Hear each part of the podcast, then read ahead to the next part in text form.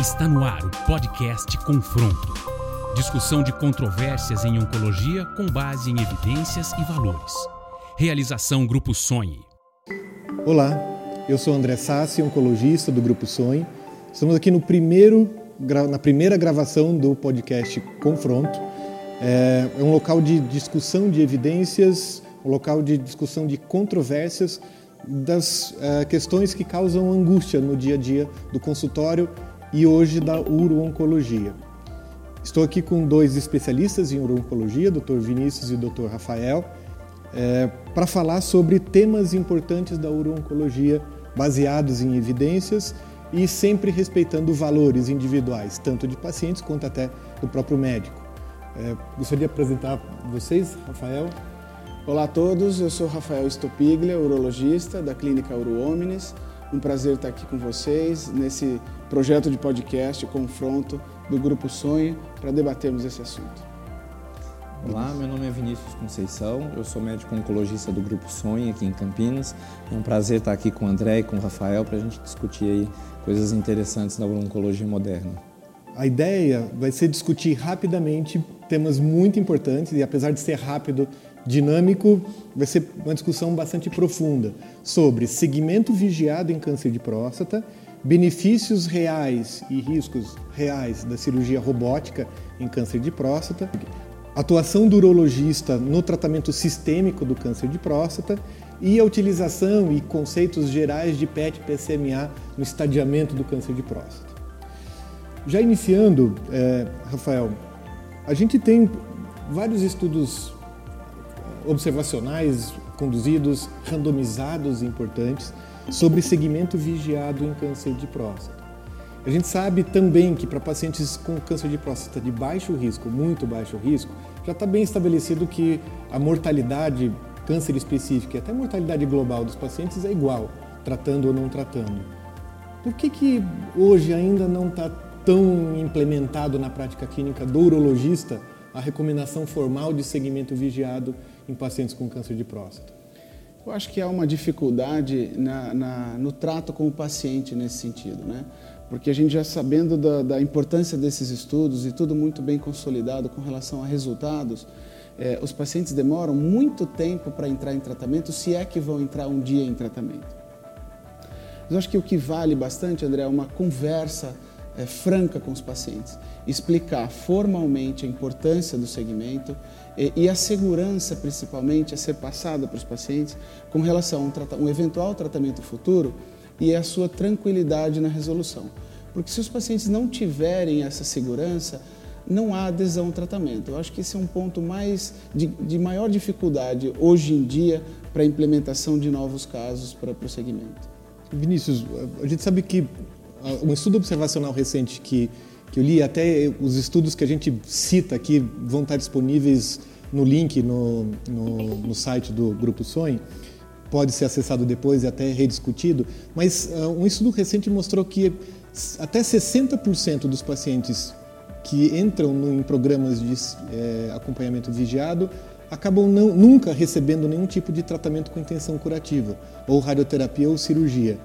É, e, e, e, de novo, apesar desse benefício obviamente ser transportado para uma estratégia que seja custo efetiva, quer dizer, muito mais barato, muito mais cômodo, e até os, os eventos é, relacionados à qualidade de vida do paciente também serem mais favoráveis, é, o, o que, que falta para isso realmente ser oferecido para os pacientes de maneira mais intensiva?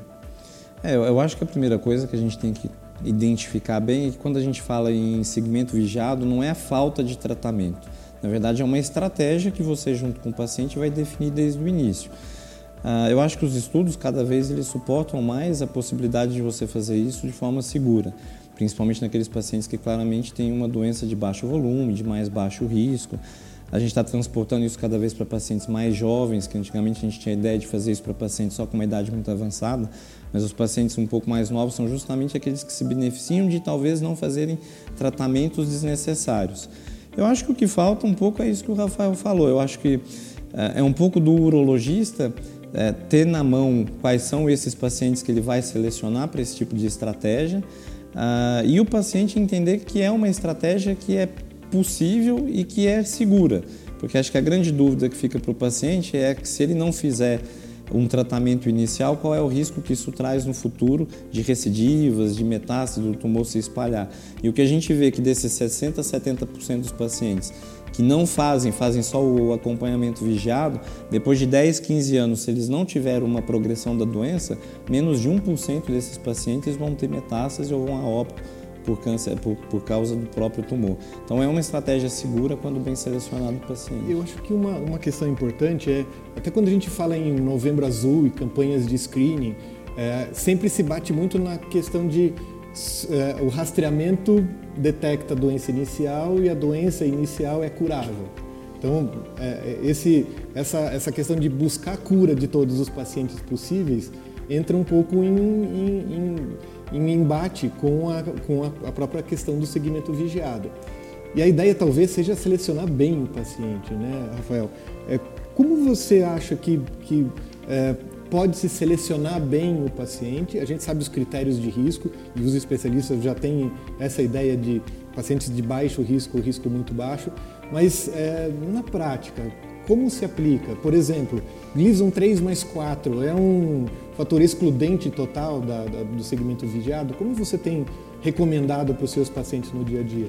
É, essa é uma questão bastante controversa importante da gente discutir, porque é, parece um paradoxo da gente indicar uma avaliação e detecção precoce. O paciente tem uma doença inicial, a gente diz que a chance de cura é muito alta, e daí você diretamente não indica um tratamento formal, seja cirurgia ou radioterapia.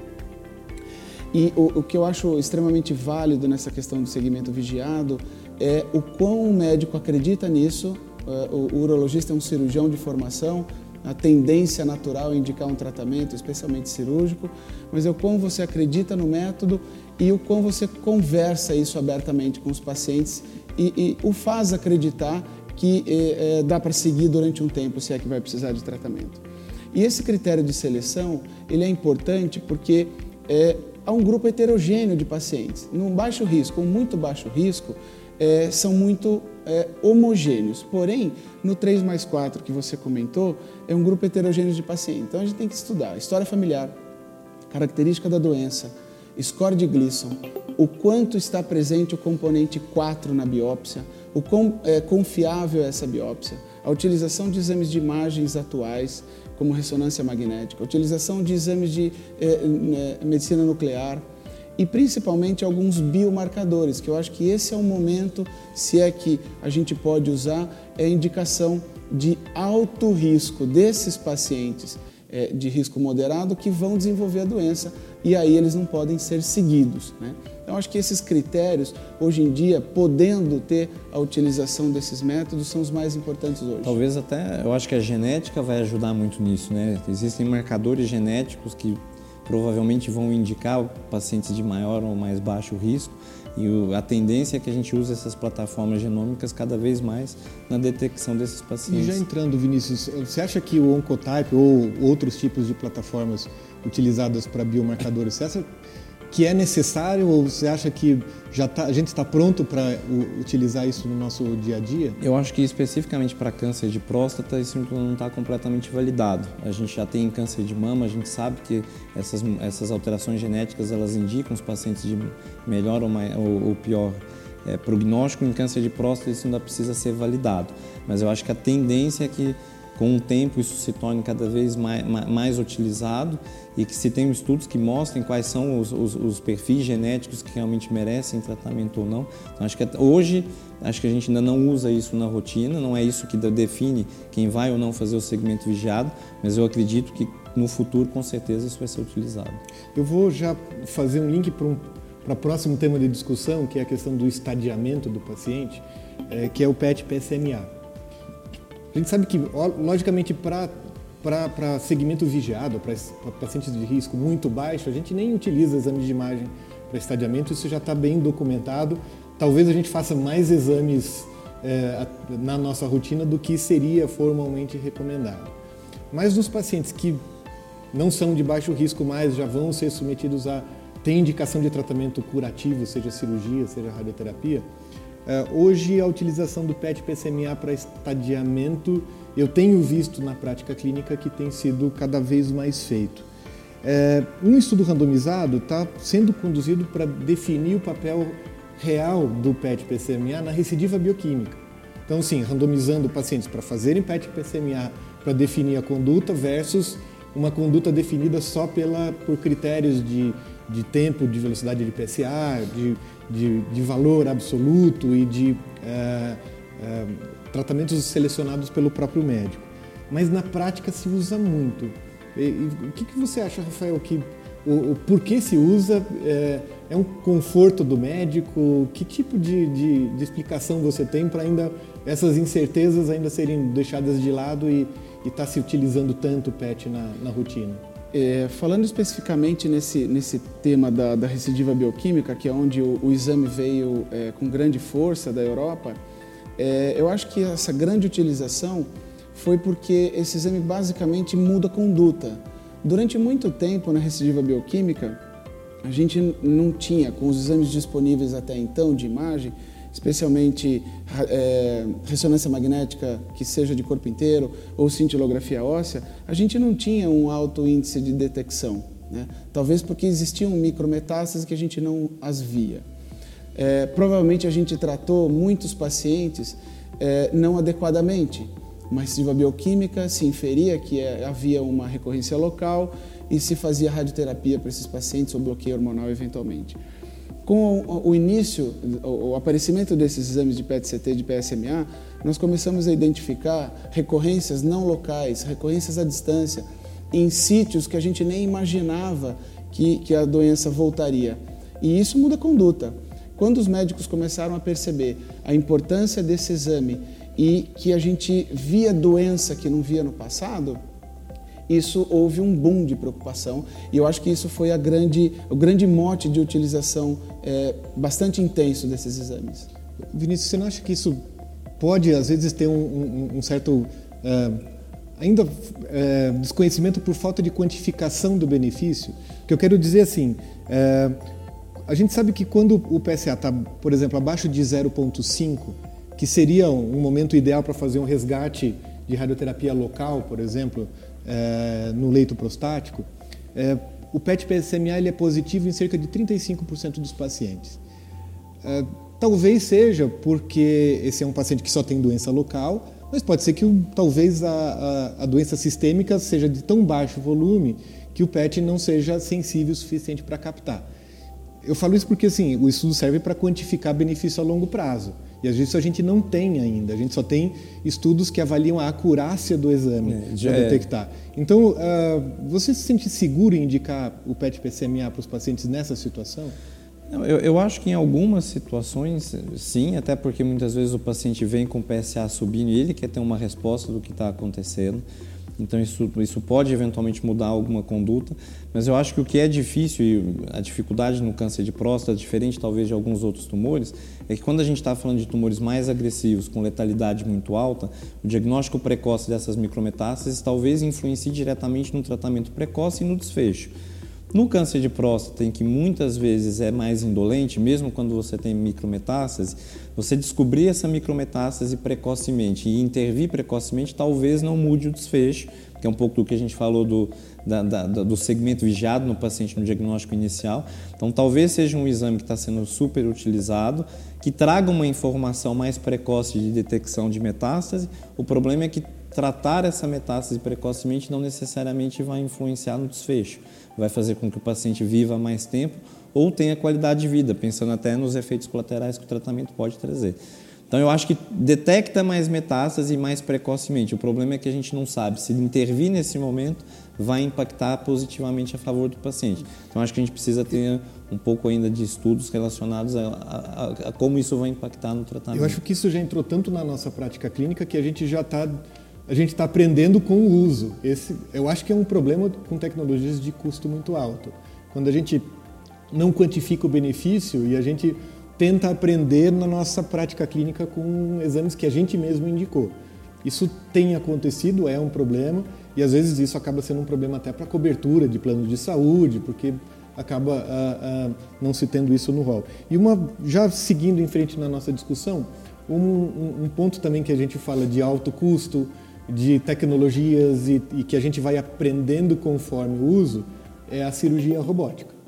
A cirurgia robótica é uma bola dividida, tem gente que não faz, que acha que o benefício, o custo não compensa potenciais benefícios. Uh, os estudos comparativos que existem, pelo menos que eu conheço como não cirurgião, como oncologista, uh, me parece um benefício muito a curto prazo. Então, benefícios imediatos em termos de tempo de internação, tempo para recuperação de continência, algumas coisas. Mas eu tenho ainda algumas dúvidas de pacientes meus que já foram tratados. Em relação à extensão de linfadenectomia, se é igual ou não é, é se é melhor ou até pior do que a cirurgia aberta. E uh, eu queria perguntar para você, Rafael, com base na sua experiência e também, mas principalmente nos estudos clínicos, a questão dos desfechos oncológicos. Você acha que é igual? Você acha que é melhor? Tem um potencial para crescer no futuro? Em todos os riscos, paciente de baixo risco, alto risco, doença localmente avançada, o que é a sua recomendação hoje? É, a chegada da cirurgia robótica com a plataforma, sem dúvida nenhuma, é um ganho de tecnologia importante. Isso está muito bem é, é, estabelecido nos Estados Unidos na Europa. O Brasil ainda está aprendendo, como você comentou, a utilizar a técnica.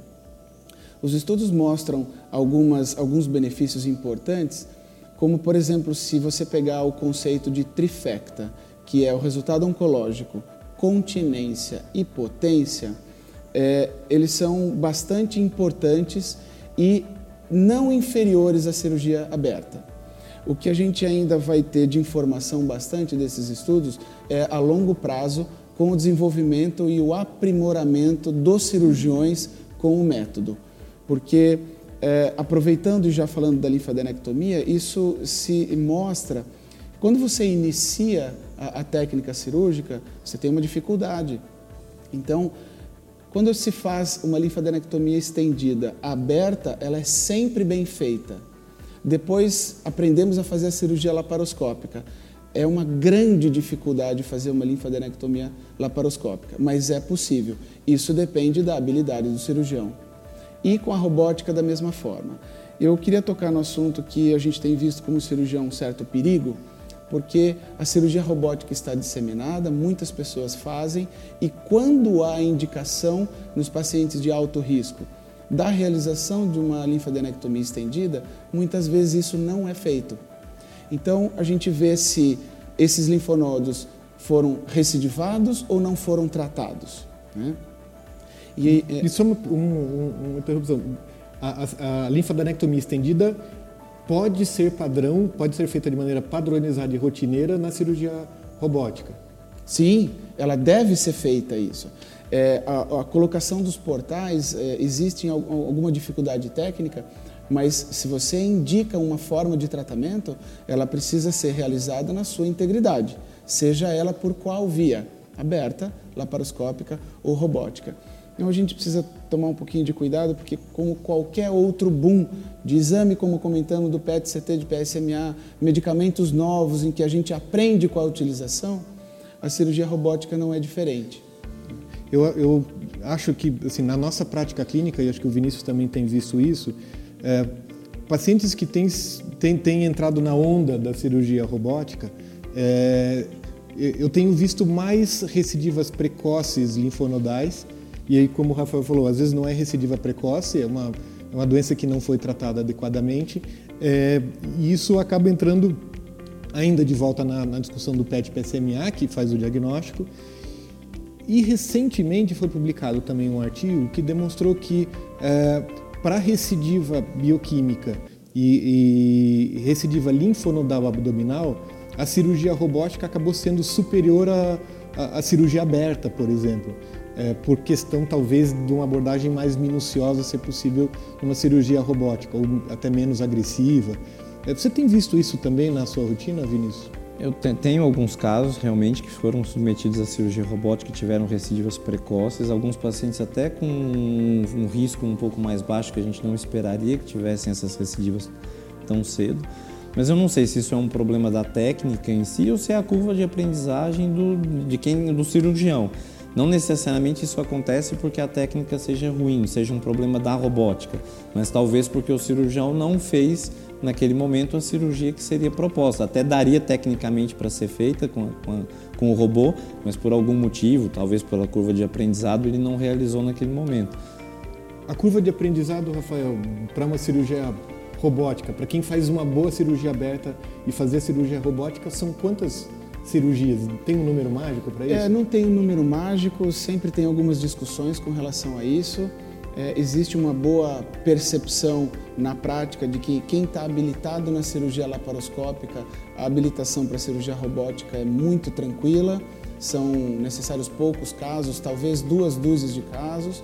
É, mas para a passagem da cirurgia aberta para robótica pura, sem a laparoscópica, aí o número de casos já é maior, passa de 50, talvez ou mais do que isso. Obviamente isso depende muito da habilidade do cirurgião.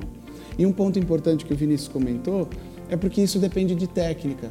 Se você pegar os cirurgiões de alto volume, que nós temos aqui no Brasil e também fora, nós temos melhores resultados, obviamente. Isso é uma questão controversa, porque pode parecer uma questão de reserva de mercado, mas é óbvio, depende da habilidade, depende do quão melhor é feita aquela cirurgia.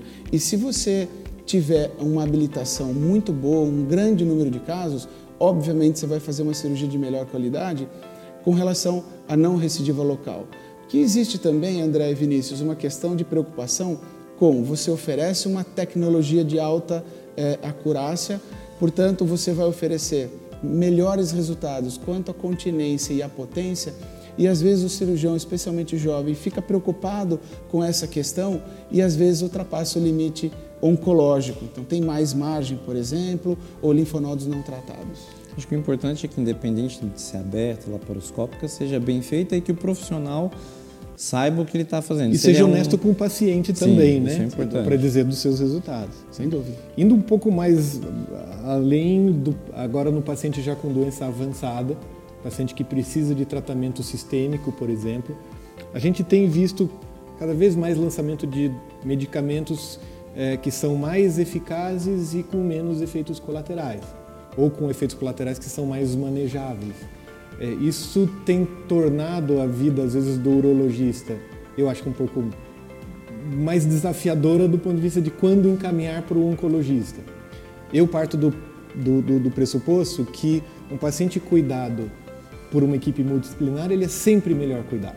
Mas a gente sabe que no Brasil tem muita questão de conflito de interesse, reserva de mercado mesmo, de que o paciente é meu e eu não quero mandar ele para outro lugar. E hoje existem muitos urologistas que estão fazendo, querendo fazer todo o tratamento sistêmico do, do paciente. Essa é uma área de confronto direto.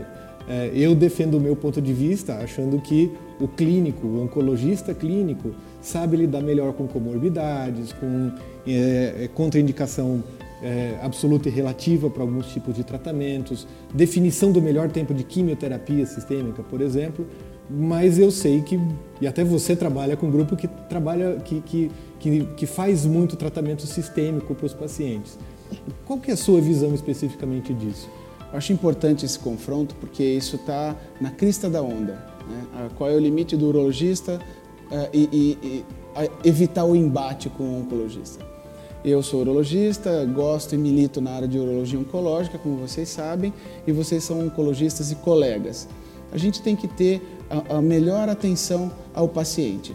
Se você está afeito à urologia oncológica, se sente à vontade de manejar os, os efeitos colaterais e oferecer para o paciente o tratamento sistêmico até tardiamente, e aí a minha opinião é a gente interromper isso na utilização da terapia citotóxica, que eu acho que isso é de, de alçada do oncologista, a gente não sabe utilizar e também manejar, mas eu acho que os bloqueadores hormonais, super, super bloqueadores hormonais, está assim ao alcance do urologista, mas é o urologista que faz urologia oncológica. A gente roda o Brasil para falar sobre aulas e palestras nesse momento do tratamento dos pacientes, e a gente vê que os colegas urologistas que fazem urologia geral e cirurgias oncológicas, câncer de próstata, mas não urologia oncológica, o atendimento global ao paciente, eles não têm é, tranquilidade nesse manejo. E aí há uma recidiva bioquímica, manda para o oncologista. Eu entendo que o clínico está é, é, tá muito habituado ao manejo da, da, dos cuidados do paciente, mas com algum treinamento o urologista também consegue chegar a um limite maior. E como a gente discutia às vezes no passado, para a gente não encaminhar os pacientes para um oncologista, às vezes desnecessariamente ou cedo demais, talvez, e pior ao contrário, encaminhar os pacientes a oncologistas já é, terminais, que não tinha nenhuma outra indicação. Eu acho que a gente pode avançar sem avançar no caminho do oncologista. A gente tem uma zona em que a gente pode trabalhar junto. Eu gosto dessa ideia sua multidisciplinar, você sabe disso, mas se não há uma possibilidade de, um, de uma junção de equipe multidisciplinar, mas o urologista está é, à vontade para manejar esses pacientes, até a, a, terapia citotóxica, eu acho que isso é, é importante. Vinícius, eu, assim, eu não quero entregar a minha idade, mas eu vivi uma época em que eu tinha que brigar com o urologista para ele encaminhar o paciente com câncer de próstata metastático para mim. Não existe, eu vivi a época que não tinha quimioterapia que, que, que proporcionasse melhora de sobrevida, por exemplo. Uh, eu vi o lançamento do docetaxel. Então, assim, uh, eu já tive que fazer um convencimento dos urologistas uh, para encaminhar para mim mais precocemente. E vivi muitos conflitos e confrontos mesmo com urologistas de dizer assim, olha, eu vou tratá-lo melhor, nem que seja para fazer cuidado paliativo, é melhor do que o cirurgião. Você ainda vê que há um risco disso é, voltar a acontecer? Quer dizer, a gente ainda ter que, é, ter que caçar o paciente, ter que buscar, laçar o paciente no consultório do urologista para tratá-lo mais adequadamente? E isso é um risco real para o paciente? Ou, ou acha que está tudo bem? Eu acho que é, é, complicado porque os serviços são muito heterogêneos, essa, né, isso muda até de cidade para cidade. Então, você ter uma equipe multidisciplinar é essencial para que o paciente seja tratado como um todo e tenha o, a, o melhor tratamento possível. A, a, gente tem equipes igual a equipe com o Rafael, que a gente tem um contato e a gente está sempre discutindo casos, mas isso não é a realidade em todos os lugares. Existem urologistas que trabalham completamente isolados, ou por questões de decisão dele, ou até pelo local onde ele trabalha, e aí ele não tem acesso ao oncologista de forma fácil ou ele não quer ter. E aí isso complica o tratamento do paciente. Como o podcast é confronto, eu vou discordar um pouquinho do Rafael. Eu acho que, assim, a minha opinião como oncologista, e um pouco é o ponto de vista de cada um defendendo realmente a sua área, mas eu acho que um paciente oncológico, ainda que ele esteja num estágio inicial, o ideal é que ele seja encaminhado para um oncologista desde o início. Eu não acho que essa questão de não existe encaminhar desnecessariamente um paciente com câncer para um oncologista, uma vez que ele tem o diagnóstico, ainda que seja inicial, que ele vai fazer um tratamento cirúrgico, uma prostatectomia e vai estar provavelmente resolvido, o ideal é que o oncologista faça parte dessa jogada desde o início. E mesmo com relação aos tratamentos hormonais, Apesar de também, a gente pode discutir um pouco o que é reserva de mercado, esse confronto, mas eu acho que a gente tem que ter um pouco de cuidado, porque a gente estava acostumado com a terapia citotóxica sendo muito agressiva, tendo efeitos colaterais, alguns deles com riscos realmente reais para o paciente, e a gente ficou um pouco mais confortável porque esses hormônios, esses tratamentos hormonais mais novos têm um perfil mais manejável e mais tranquilo em termos eh, de toxicidade, mas também tem toxicidades e algumas delas são importantes. Então, mesmo se a gente pegar hoje a biraterona, a enzalutamida, que são esses tratamentos mais novos hormonais que a gente tem, não é tanto, mas uma parcela pequena desses pacientes vai evoluir com cardiopatias graves, com retenção líquida, com hipertensão de difícil controle, eh, algum déficit cognitivo. E se você não está lidando com isso no dia a dia, é difícil que você consiga detectar precocemente e intervir precocemente. Então eu ainda acho que mesmo as terapias hormonais que teoricamente são mais manejáveis, mais, de mais fácil manejo, o ideal é que o oncologista faz, pelo menos faça parte do tratamento em conjunto. O, o, o, o urologista ele pode até ter indicado e estar tá conduzindo, mas eu acho importante que o urologista esteja acompanhando em conjunto. Eu acredito muito na, na conjunção de ideias e, na, e na, na, no tratamento multidisciplinar de verdade. Então, é, acho que a gente tem trabalhado na construção de um ambiente que a gente possa tratar o paciente juntos, que não seja uma questão de paciente meu ou seu, mas uh, um paciente que é visto em conjunto, porque eu também sei que há particularidades do paciente com câncer de próstata que o urologista vê melhor. Então, se tem um risco de sangramento, de obstrução, tem que passar um duplo J. Se, o momento ideal também tem que ser visto pelo urologista. É difícil o, o oncologista identificar esses momentos, mas eu concordo com o Vinícius que existem particularidades que um urologista, por formação cirúrgica, é, é, não consegue, pode não conseguir detectar de maneira é, mais prática. Eu acho que é essa ideia do nosso, do, da nossa confronto. discussão, desse confronto é, é essa, é criar um ambiente de discussão multidisciplinar, de provocar um ou outro, de certa forma, é, é, com visões diferentes, com valores diferentes, é, entendendo que até existem conflitos de interesse que a gente tem que é, lidar de alguma maneira, mas estimular sempre o debate de ideias. Ah, já convido vocês a participarem de outros podcasts que a gente vai fazer mais para frente. De novo, todas as, todos os artigos que foram às vezes citados aqui pontualmente vão estar disponíveis para todo mundo querer é, que quiser puder a, acessar o final, ler o artigo e eventualmente mandar dúvidas, mandar sugestões para discussões futuras. Isso é muito enriquecedor. Um encerramento rápido, Rafael. É, bom, eu queria agradecer imensamente essa, esse convite, estar presente para falar e discutir com vocês. É claro que é um confronto e aqui eu sou o peixe fora d'água, mas vocês, é, ao longo do nosso tempo de trabalho, sempre nos deixam à vontade para emitir as opiniões e, obviamente, dividir o, o, o sistema de trabalho junto. E é isso que enriquece as discussões e o aprendizado para que a gente possa oferecer para os pacientes é, é, a melhor forma possível de tratamento. Eu agradeço muito vocês e até uma próxima. Eu também agradeço, eu acho que é extremamente importante, é um confronto entre amigos, então é mais fácil, né? Mas eu acho que quem ganha é o paciente. Eu acho que tudo que a gente faz, o urologista, o oncologista, os outros profissionais da área de saúde, antes de mais nada a gente está focando no melhor tratamento possível para o paciente. Eu acho que é impossível a gente oferecer esse melhor tratamento se não tiver essa discussão, se todos os profissionais que lidam com aquela doença não se conversarem. Então acho que a ideia do podcast é essa. Agradeço o André, acho que ele vai ter muito sucesso. E, e, é isso, eu acho que a discussão ela é sempre válida e enriquece o, o, nosso dia a dia. É interessante saber que ver que cada, cada pessoa lê artigos de uma maneira diferente, interpreta diferente. E a aplicação das evidências no paciente, aí é a arte da medicina. Eu acho que isso a gente faz muito bem se a gente dividir a, a responsabilidade com todos, mas assumir também a responsabilidade para dar segurança para o paciente. Então é isso, muito obrigado a todos pela atenção, obrigado Rafael, obrigado Vinícius. Esse e os próximos podcasts estarão disponíveis nas plataformas digitais de podcasts, é, várias disponíveis hoje, e também no site do Grupo Sonhe, www.sonhe.med.br, e lá a gente tem os artigos disponíveis, tem também uh, aberto o site para sugestões e para dicas para próximos podcasts que fizermos. Até lá, muito obrigado.